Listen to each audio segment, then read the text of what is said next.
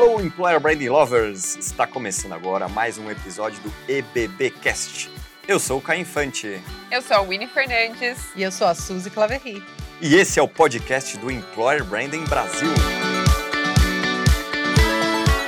Esse episódio está sendo produzido e oferecido pelo Kenobi, o maior software de recrutamento e seleção do Brasil.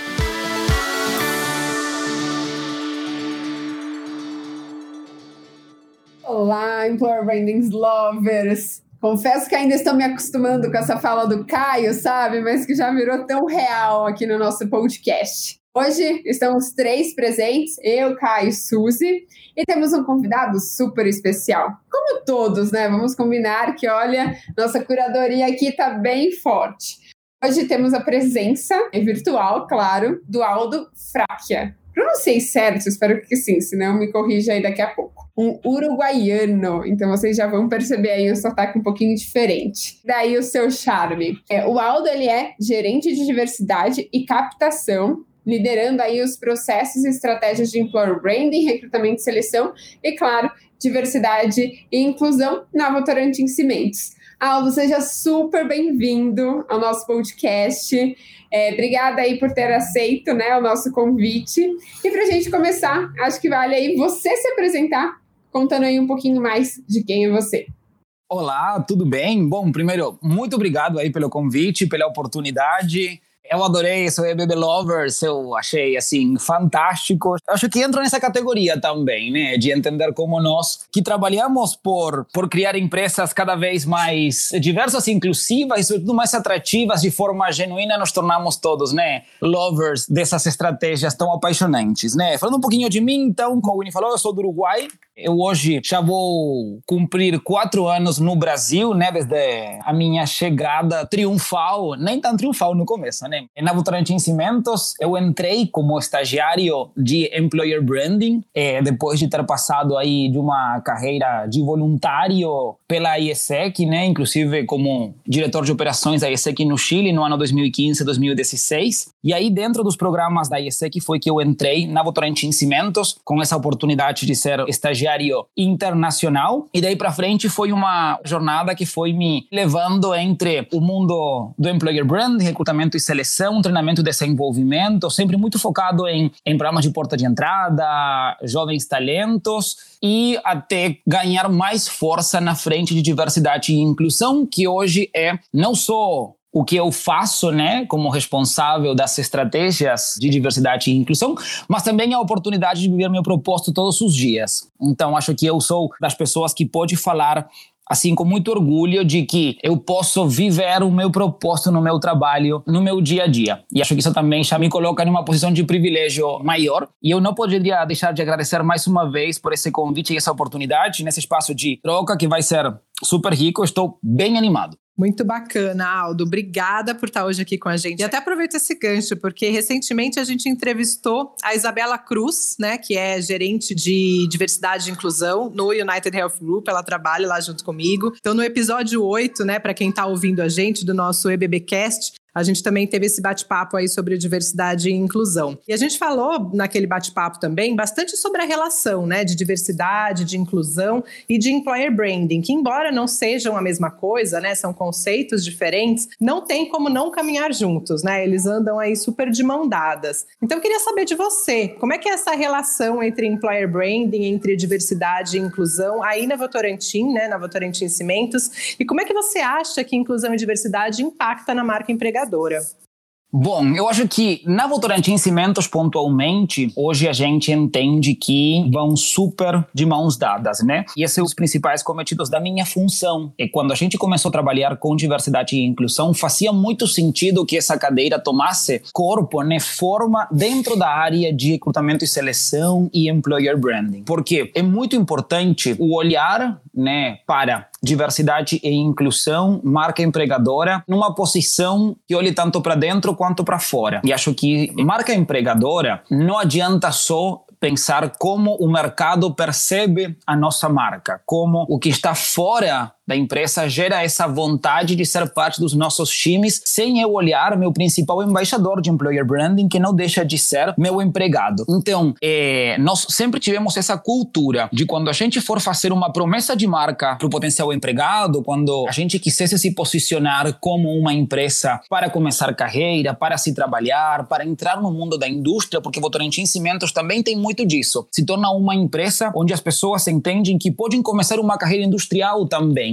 A gente precisava olhar as condições do meu empregado internamente. Eu posso fazer, por exemplo, um programa de estágio, uma divulgação de trainee para uma vaga de gerente extremamente cabulosa em todas as redes sociais e com vídeos super engajadores, mas o potencial candidato, se ele conhece alguém da Votorantim Cimentos, ele vai perguntar como é trabalhar na Votorantim Cimentos. Ele vai ser meu principal embaixador. E com diversidade, está muito alinhado, porque acontece a mesma coisa. Você não pode levar para fora uma imagem de uma empresa que valoriza a diversidade, que trabalha pela inclusão, que se coloca super é, à frente né, das práticas do mercado, quando essa diversidade não é valorizada internamente, quando o empregado não sente que tem dentro de casa o espaço para ser verdadeiramente quem ele é. Então, entender que os atributos que hoje eu desenvolvo dentro de casa para o bem-estar do meu empregado e empregada são os mesmos que eu estou também levando para fora. Então, tanto com diversidade e inclusão, tanto com employer branding, nós temos muito cuidado em levar uma mensagem muito genuína, né, de por que trabalhamos esses atributos, por que são presentes na nossa cultura, qual é o nosso jeito de ser como Votorantim Cimentos, o nosso jeito de fazer, o nosso jeito de ir além. Isso tem que estar representado sim para o mercado, mas também tem que estar muito forte dentro de casa. Então, hoje, quando a gente repensou a nossa estrutura, porque a gerência de diversidade como tal está desde novembro, entendimos que fazia muito sentido que conseguisse fazer né, jornada e caminho dentro do RH e muito atrelado à nossa promessa de marca. Porque no final das contas, se eu tenho empregados felizes, eles também vão levar essa mensagem para o mercado e assim eu vou conseguir atrair não só os melhores talentos, mas ao mesmo tempo aqueles que tenham um verdadeiro fit cultural com os nossos valores e, e as nossas crenças também. Excelente. Aproveitando o, gancho, né, uma reportagem recente aqui do Valor Econômico, a Patrícia Santos, que é CEO da Empregue Afro, ela fala sobre diversidade vazia, que as pessoas, né, que as empresas usam muito mais como marketing do que ter a inclusão de fato, um pouco aí do que você está falando. Então ela até ainda comenta que os programas de diversidade precisam ser aperfeiçoados e não né, focar apenas em um pilar de inclusão. É o que a gente costuma ver por aí. Então, como é que você vê isso, né? Como que você vê o trabalho real de diversidade e inclusão nas empresas não pelo marketing, mas sim de dentro para fora, como você estava comentando.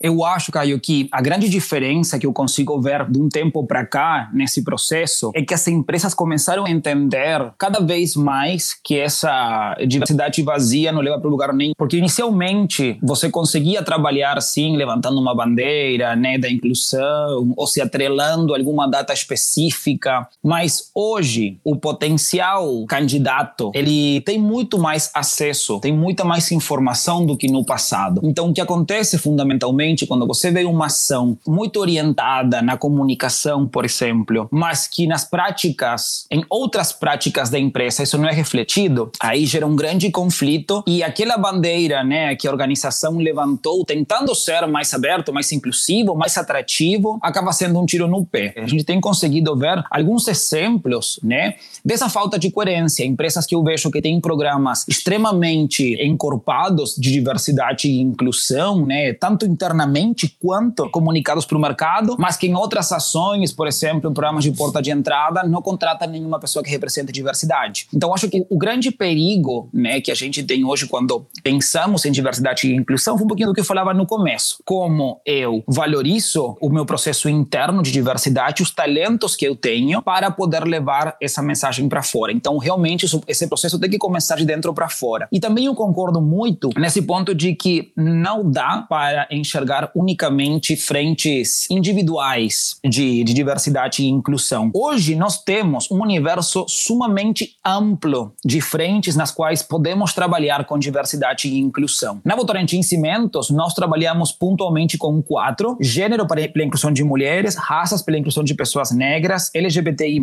e pessoas com deficiência. E quando a gente entendeu essas pautas, nosso principal objetivo era poder trazer representatividade. Olhar com muito incômodo para o mapa do Brasil, né, um mapa demográfico, e entender que as empresas hoje deveriam representar essa realidade sociodemográfica do país. E assim foi como nós definimos essas brigas para trabalhar internamente. Mas eu não posso esquecer que diversidade e inclusão necessita trabalhar pelas interseccionalidades. E hoje são cada vez mais necessárias entender que a situação de homens e mulheres tem que ser olhada de forma especial, mas que dentro das mulheres não é a mesma coisa falar de uma mulher branca que uma mulher negra, e não é a mesma coisa falar de uma mulher negra, cisgênero ou transgênero. Então, quando a gente começa a desmembrar os processos eh, de entender que as diversidades são muito complexas dentro de si mesmas, como nós começamos a desenvolver um olhar cada vez mais interseccional, de poder entender as necessidades pontuais que cada uma dessas populações minorizadas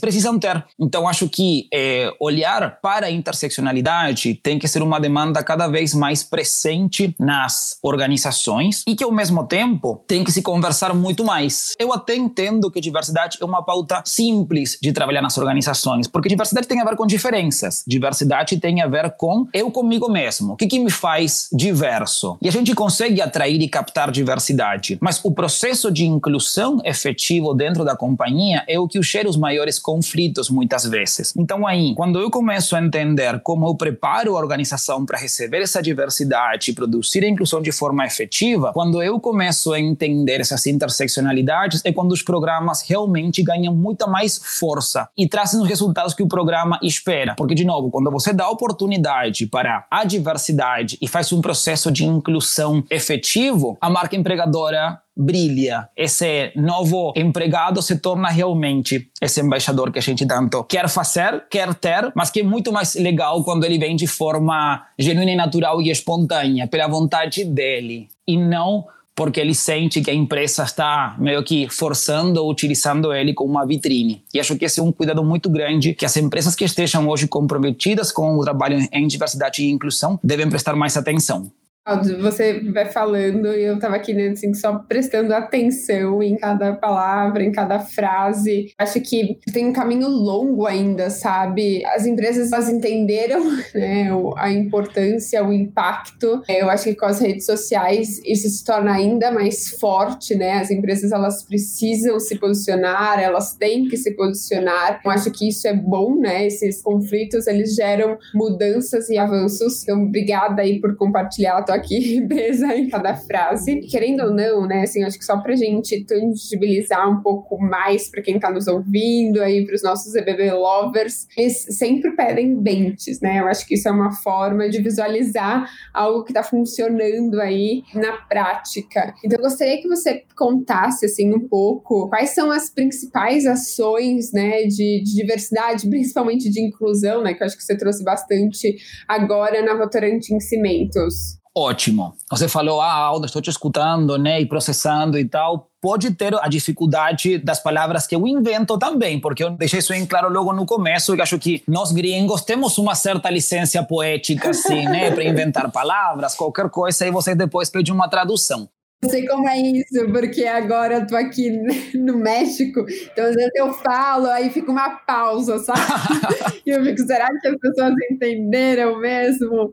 Essa é uma realidade que você agora bem entende, e o importante aqui é a gente fazer se comunicar, né? Então, até aí vamos no caminho certo. Mas você puxa uma parte super importante que tem a ver com as mídias sociais. E eu hoje, quando você vê algum tipo de posicionamento, né, de alguma pessoa em algum comentário, em algum post, em alguma situação, isso se torna público muito rápido e, ao mesmo tempo, é muito fácil identificar onde essa pessoa trabalha, quais são os, os círculos né, aos quais ele pertence. A mídia vai te cobrar. Quem tem acesso às redes sociais vai cobrar um posicionamento, talvez até que não tanto da própria pessoa que fez esse post ou esse comentário, mas sim da organização. Então, acho que o primeiro bench que eu poderia compartilhar é engajar a companhia na pauta de diversidade e inclusão pelos motivos certos. Então, para poder entrar a pauta da forma certa, ela tem que estar entendida como uma briga da organização. E por quê? A gente teve uma situação bem desse tipo, né, há um tempo atrás, onde um empregado nosso fez um comentário muito infeliz numa rede social. E ele foi desvinculado da empresa, porque é um comportamento que a gente não admite, não porque seja moda, é porque nós temos um código de conduta que deixa esclarecido quais são os nossos não negociáveis e quem está permitido dentro ou não. Então, acho que isso também traz um marco super relevante, que é institucionalmente o que a pauta de diversidade e inclusão representa para a companhia. E tem alguns símbolos que nós desenvolvemos que acho que também são super necessários. Nós hoje temos um compromisso global pela valorização da diversidade, onde é um compromisso que ele não só está direcionado aos nossos empregados, sino que também está direcionado a clientes, fornecedores, parceiros, sociedade como um todo. E um compromisso público que a Votorantim Cimentos está assumindo. Nós temos um manifesto de diversidade feito com falas dos nossos empregados, porque também é importante entender que esse movimento tem que envolver a pluralidade que hoje está presente dentro das organizações. Eu não poderia falar de processos de diversidade e inclusão empresarial sem puxar o gancho para indicadores, para números, porque diversidade hoje pode ficar perdida na coisa intangível, né? Nesse universo mais ah, fofo, porque é legal, porque é moda, porque ah, olha as revoltas que estão acontecendo por aí. Então a gente tem que ser parte desse movimento, de se posicionar. E o que, que, está por trás desse processo? Hoje, quais são as realidades que a empresa tem? Então eu entendo como o fato de poder colocar indicadores, entender de dizer hoje qual é minha população dentro da empresa, quais são os meus números enquanto a diversidade, que porcentagem tenho de mulheres, de pessoas negras, de pessoas com ciência de pessoas LGBT. Tenho como medir isso? Vale aplicar algum tipo de senso de diversidade, de pesquisa de clima, de monitoramento? Quais são as ferramentas que a gente entende para medir a evolução em diversidade? Porque se a gente faz muitas ações e não consegue entender isso na parte da conversão, né, de como eh, os programas sendo desenvolvidos estão trazendo resultados, acho que aí fica perde consistência, né? Perde, fica só numa fala bonita, uma fala engajadora ou até inspiradora mas aí começa a perder bastante da consistência. Eu falei inicialmente que o trabalho deve começar por casa, e a gente entendeu que diversidade inclusão é uma pauta de educação. A nossa função, e acho que uma das minhas principais funções na empresa, é transformar a cultura através da educação. Então, como eh, podemos trabalhar a pauta de dizer a gente não sabe, nós queremos aprender juntos e trazer isso à tona? Vocês pensem que a Votorantim Cimentos hoje é uma empresa que tem mais de 80 anos empresa industrial, uma empresa que a diversidade não é, ou não era, pelo menos traz uma pauta tão natural. Então, muitos comportamentos eram por falta de conhecimento. Então, como a gente hoje entende a informação necessária que o empregado e empregada precisa para poder mudar seus comportamentos. E acho que através de diferentes veículos de comunicação, eventos, criamos uma cartilha informativa para todos os nossos empregados, diferentes estratégias de comunicação e engajamento através de diferentes canais, desde murais, fábricas, até o nosso workplace como ferramenta de comunicação interna, conseguimos sim posicionar essa pauta de forma estratégica. Uma prática que eu acho sensacional e que eu tenho muito orgulho de falar é trabalhar com storytelling, né? Que quem faz a Votorantim Cimentos hoje? Quando eu penso como valorizo essa diversidade, eu tenho muita diversidade dentro de casa que não precisa de voz, ele já tem voz. Mas como a gente está escutando essas vozes, né? E aí, o nosso ponto é como eu consigo criar estratégias de employer branding muito focado no storytelling também. E como estou levando essas histórias para fora. Empregados que hoje podem falar: eu represento essa diversidade e eu tenho muito orgulho de trabalhar também nessa empresa. Acho que isso tem ajudado bastante. Tem algumas práticas bacanas também que nós temos feito, né? Então, como a gente começa a é, fazer acordos né, um pouco mais macro de entender quais organizações também podem nos apoiar para formalizar ainda mais esse compromisso. Então, o Votorantim Cimentos hoje é signatária dos princípios de empoderamento feminino da ONU, nós somos signatários do Business for LGBTI também da ONU, somos signatários da iniciativa empresarial pela inclusão racial, porque a gente também faz públicos os nossos compromissos. E quando você assume para fora também, aí o peso do compromisso parece que ganha muita mais força. E a gente tem trabalhado muito com parcerias, com instituições, e não só com grandes consultorias. E acho que a gente, nós somos uma empresa que temos trabalhado com eh, grandes consultorias para poder fazer acontecer, sino dando oportunidade a pequenos empreendimentos, organizações, startups, pequenas empresas que começam trabalhar né, com essa pauta de diversidade e inclusão para poder escutar cada vez mais deles. E se eu posso compartilhar mais uma prática que tem dado muito, muito certo, foi era um trabalho muito focado no interno, porque nosso objetivo era, como falei no começo, já várias vezes ao longo desse papo, desculpa a reiteração, mas eu falei muito que era importante trabalhar o interno para levar para fora. E quando pensamos em levar para fora, nós utilizamos o nosso programa de trainee como uma forma de desafiar o mercado e nosso jeito de recrutar esse tipo de talentos. Nosso trainee era um trainee mais um, né, no cardápio de oportunidades que existiam para os estudantes e a gente criou, né, um processo seletivo cego, um processo seletivo onde a gente queria olhar para aquilo que verdadeiramente importava naquele processo. Então, nós tiramos critérios de inglês, tiramos critérios de teste de lógica, por exemplo, tiramos critérios de idade, de região, de formação, e isso ajudou muito, primeiro, a ter uma abrangência e capilaridade muito maior, a pegar uma trilha online para os nossos candidatos se desenvolverem e aprenderem ao longo processo, a colocar dinâmicas presenciais sumamente disruptivas e com muito contato com o nosso negócio. Então, no primeiro ano, a gente fez reforma de casas numa comunidade no interior de São Paulo. No segundo ano, fomos catar lixo nas ruas de São Paulo com os candidatos e trabalhar com os mestres catadores. Colocamos empatia na nossa seleção. E o nosso compromisso era criar uma experiência sumamente marcante para o candidato, independentemente que ele passasse pelo processo ou não. Como ele ia conseguir sair como uma uma pessoa muito melhor depois desse processo. E até hoje, candidatos que não passaram entram em contato com a gente para falar que essa experiência realmente mudou a vida deles. Então, fazer esses ganchos, né, que a diversidade é importante, o employer branding se posiciona de mãos dadas, isso faz toda a diferença. E acho que essa é uma jornada que a gente sabe que a parte mais legal é que não tem mais retorno. Cada ano gente está pensando como continuamos nos desafiando para poder realmente trazer pessoas muito mais conectadas com a nossa realidade, com o nosso perfil cultural, com a vontade de querer fazer acontecer, que não enxerguem a empresa como mais uma do mercado e temos tido experiências muito marcantes. E se eu pudesse compartilhar um depoimento que me marcou muito né, nessa jornada, foi quando a gente fez uma entrevista no nosso primeiro processo seletivo dentro desse novo formato. Uma das perguntas que eu sempre fazia na entrevista entre a dinâmica presencial e o painel final com diretores era por que ser trainee e por que na Votorantim Cimentos? E teve um candidato que me respondeu que ele queria ser trainee na Votorantim Cimentos porque era a primeira vez que ele enxergava numa empresa como a ABC ia ter lugar para o menino menino negro da Bahia. E assim foi como a gente entendeu que estávamos no caminho certo. Porque se eu começo a entender que cada experiência individual teve esse impacto, no final do dia nós crescimos muito, não só como empresa, mas também como indivíduos. Que no final do dia é para isso que a gente trabalha, né? Exatamente, Aldo. Super concordo com você. Tem uma frase que eu sempre falo: It's all about people, it's all about experience, né? Tudo sobre pessoas e experiências aí nesse cenário também, né? E acho que você falou coisas que são bem importantes aqui, né?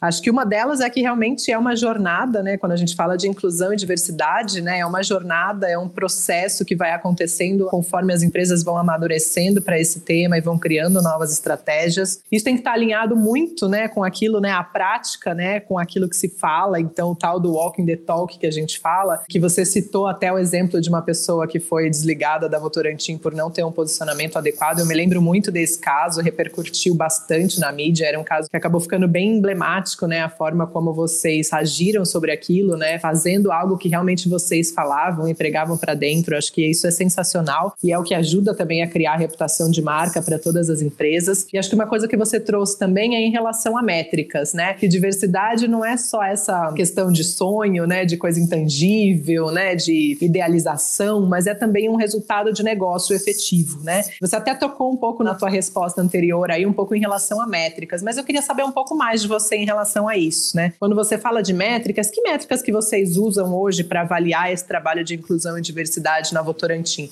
O pessoal sempre pergunta isso para a gente quando a gente traz inclusão e diversidade. Se você puder compartilhar com a gente, vai ser super bem-vindo. É até meio que engraçado quando fala de metas, métricas e tal, e aconteceu um pouco com a gente no começo, e acho que acontece com várias outras empresas que estão encarando esse processo. Quando você fala de diversidade e inclusão, é difícil que as pessoas falem que não, que não é importante, que não é relevante. Agora, quando você quer colocar metas, objetivos, targets, que representam compromissos, aí sempre vem né, um passinho atrás, né? Que as empresas não estão tão preparadas para levar essa conversa nesse ponto, por que ter metas e por que ter indicadores. E eu acho que o, o principal aqui é entender. Tangibilizar vai mostrar o crescimento e tangibilizar vai trazer a relevância dessa pauta. Nós, no Votorantim Cimentos, logo de cara, primeiro, não fizemos a definição de métricas no primeiro momento, mas se colocamos o compromisso de poder mensurar como estava o nosso comportamento e o nosso crescimento independente de qualquer tipo de ação afirmativa para com a diversidade. Então, acho que esse é o primeiro ponto de sim ter um dashboard, um Power BI, a ferramenta que faça mais sentido para poder medir a situação atual e acompanhar mês a mês. Então, acho que isso sim é um ponto super importante. Um indicador que a gente está olhando cada vez com mais no detalhe é o nosso indicador de entradas e saídas, que acho que é também um ponto super importante para entender diversidade, para ver comportamento quanto a admissões e demissões que se dão na companhia e por que, os motivos que estão por trás, para mapear realmente como os esforços estão trazendo os resultados certos ou não ao longo desse processo. Nós estamos definindo os nossos targets no pro ano 2030, né? Então, quais são os nossos compromissos em diversidade e inclusão que vão ser publicados em breve? São targets de sustentabilidade como um todo, de forma global, mas que também tem um capítulo para diversidade e inclusão, e acho que isso fala de um grande avanço, como diversidade e inclusão começa a tomar um lugar de privilégio, de destaque na agenda global das companhias para colocar um compromisso público também, onde a gente tem metas para as nossas frentes prioritárias, a de gênero hoje de forma global, eh, mas temos uma meta que tem a ver com percepção sobre a pauta de diversidade, com os desdobramentos que isso tem para o Brasil como um todo, entendendo que hoje Votorantim Cimentos, presente em 11 países, trabalhamos com realidades nacionais muito diferentes, mas a gente tem uma agenda específica de atingimento para atingir essas metas aqui no Brasil. Um outro indicador que a gente está medindo muito tem a ver com nossos programas de portas de entrada então, como hoje a gente começa a colocar, e já colocamos nas últimas duas edições da seleção do nosso programa de trainee, olhar para a realidade sociodemográfica dos nossos candidatos, entender as populações de diversidade que representam e poder monitorar como essa diversidade vai avançando nas fases do seletivo e como a gente vai contratando e como a gente vai retendo e aí por diante. Agora que o programa já pegou um pouco mais de força, estamos no momento do entendimento da companhia como um todo, da relevância de poder nos comprometer com targets mais específicos, tanto nos processos de recrutamento e seleção, quanto nos processos internos que têm a ver com treinamento, desenvolvimento avaliação, possessório e aí por diante. Nós não temos ações afirmativas nesse momento já que estejam sendo aplicadas, mas sim estão sendo desdobrados os planos para poder ter a partir do próximo ano. Aldo, grande aula até agora. E aí, para quase fechar o nosso bate-papo, que lição que você pode compartilhar com a gente, com os nossos ZB Lovers que estão ouvindo a gente? Primeira lição: a empresa nunca vai estar 100% preparada para trabalhar a pauta. Então, aqui, acho que qualquer tipo de metodologia agile que você consiga eh, trabalhar vai te ajudar muito nesse processo. Vai testando, vai fazendo, vai medindo, vai acompanhando, vai se vendo no processo, mas não espera que a empresa vai estar 100% preparada para começar a trabalhar a pauta, porque isso pode não chegar. E acho que essa seria, assim, a primeira lição que eu compartilharia nesse processo. Segunda, vocês, assim como eu continuo, vai errar, e muito. E eu continuo errando todo o tempo.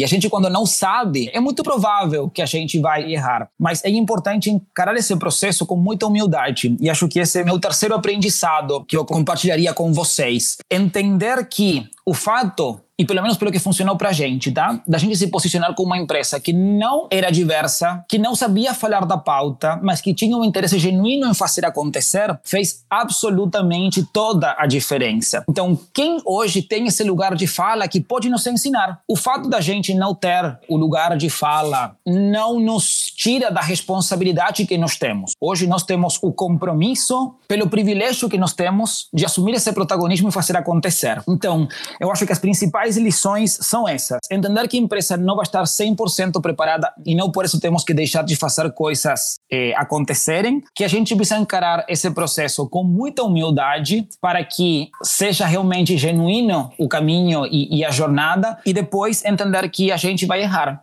Mas se errar, aprender e mudar. Acho que essas seriam os, as principais lições que eu gostaria de compartilhar com vocês. Excelente, excelente. Gosto muito quando você traz este ponto de famoso que não tem receita de bola e a questão do lugar de fala, né? Isso é super polêmico, mas é o que você falou, tem que dar os primeiros passos e as pessoas têm que fazer porque acreditam, porque gostam, né? Então, muito bom aí o que você trouxe pra gente. Então, agora vamos para o momento mais tradicional do nosso EBBcast, que é o bate-bola. Com você, Winnie Fernandes. Bora! Mas antes, gente, se vocês não seguem o nosso podcast, clica aí, ó, em seguir. Sei que não é tão intuitivo, mas sigam a gente, faz bastante diferença aí no algoritmo, que toda hora vai mudando. Então, por favor, vai lá e clica em seguir. Compartilha também, porque é uma forma da gente chegar em mais pessoas. Combinado? Mas agora bora pro bate-bola. Aldo, uma dica de leitura. Olha, eu sou super uma pessoa que trabalha muito por propósito, eu sou super purpose driven. Então eu vou compartilhar duas dicas. A primeira, Start with Why, de Simon Sinek, fundamental, leitura básica para toda pessoa que quer trabalhar pelo propósito. E a segunda, compartilharia muito nesses tempos o pequeno manual antirracista. Eu como homem branco, entender o papel que eu tenho também nessas lutas que não são talvez o meu lugar de fala natural não me tira da minha responsabilidade de poder lutar também por essas causas. Então acho que são dois livros que eu deixaria para vocês nesse momento. Pessoa que te inspira. Minha mãe e minha mãe representada em todas as mulheres hoje que lutam para dar um futuro melhor para os seus filhos. Eu acho que hoje temos muitas mulheres aí que estão eh, lidando com situações de muito esforço, muito sacrifício e mais em tempos de home office e de pandemia. Então acho que qualquer mulher hoje que trabalha para dar o melhor para as próximas gerações merece toda a minha inspiração. Eu acho que aqui, nesse momento, a gente tem essa referência, né? A Suzy, mãe, mulher, super focada aí no trabalho, vai lançar um livro, não sei em que momento você está ouvindo, né? Esse podcast, mas vai ter o lançamento aí do livro de Employer Branding da Suzy, que no final pode até comentar um pouquinho mais sobre. Duas crianças, é um cargo super importante aí na empresa, então tenho como referência. Então, aproveitando esse gancho. E é fantástico como lidam com todo esse universo, sabe? Então acho que isso também tem um valor muito grande. Hoje são muitas mulheres que estão na rua fazendo acontecer para levar oportunidades para os filhos e acho que isso tem toda a minha admiração e reconhecimento. Sem dúvida. Isso aí dá outro podcast. Me chamam também? Nossa, do... bora! Já me convidei, gente, adorei. Equidade de gênero aí. Vamos chamar, vamos, vamos, Aldo. Adorei. E Aldo, empresa que você tem como referência? Sabe que uma coisa engraçada desse ponto é que eu deixei de olhar nomes de empresas e eu comecei a olhar cada vez mais culturas e cada vez culturas onde eu consiga ser quem eu sou. Então acho que hoje não tenho uma empresa como grande referência. Eu sim gosto de empresas que têm como propósito a inclusão e a felicidade. E acho que aí tem algumas empresas que são bem bacanas, mas hoje colocaria referência para o Cimentos, que é onde eu trabalho, onde a gente é muito feliz e trabalha pelo propósito e quer fazer as coisas certinho. Então, esse tipo de cultura são as que me inspiram também. E em uma palavra ou frase, porque uma pessoa deveria trabalhar aí na Votorantim Cimentos hoje?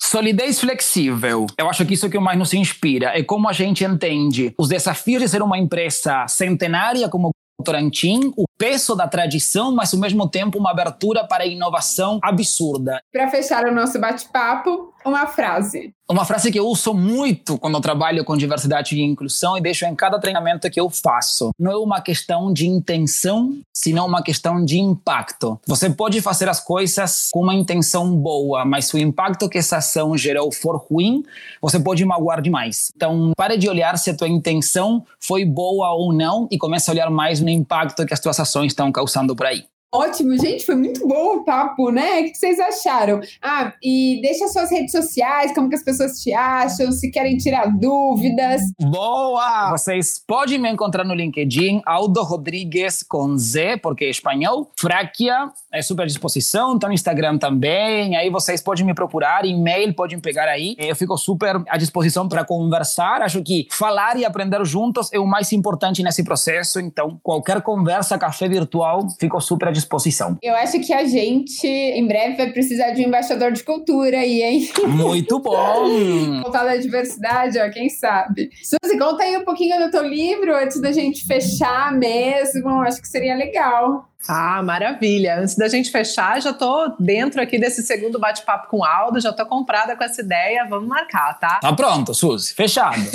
Combinadíssimo. Bom, em relação ao livro, vai ser lançado, não sei em que momento você vai estar escutando esse podcast, mas agora ele vai ser lançado no final de julho. Então é o primeiro livro aí sobre employer branding no Brasil, é um tema que ainda a gente tem muito pouca literatura mundialmente falando, a gente não tem nada aí em português sobre esse tema especificamente. Então, ele vem para agregar para empresas e para profissionais, para explicar um pouco mais sobre o que é employer branding, como é que isso se conecta com o negócio, como é que você pode começar a aplicar isso na sua empresa. Então, o livro vai se chamar Isso é Employer Branding. E aí ele tem um ponto de interrogação e um ponto de exclamação, porque acho que é bem essa questão da gente levantar oportunidades e possibilidades para o employer branding. Não tem uma única resposta nesse caminho, mas esse livro vai ajudar aí profissionais e empresas a entenderem um pouco mais esse contexto todo e conseguir aplicar a gestão de marca empregadora de maneira mais prática na empresa. Então aproveito aí para convidar vocês a procurar ele nas melhores livrarias e e-commerces a partir de agora e espero que a gente possa bater papos também sobre isso mais para frente.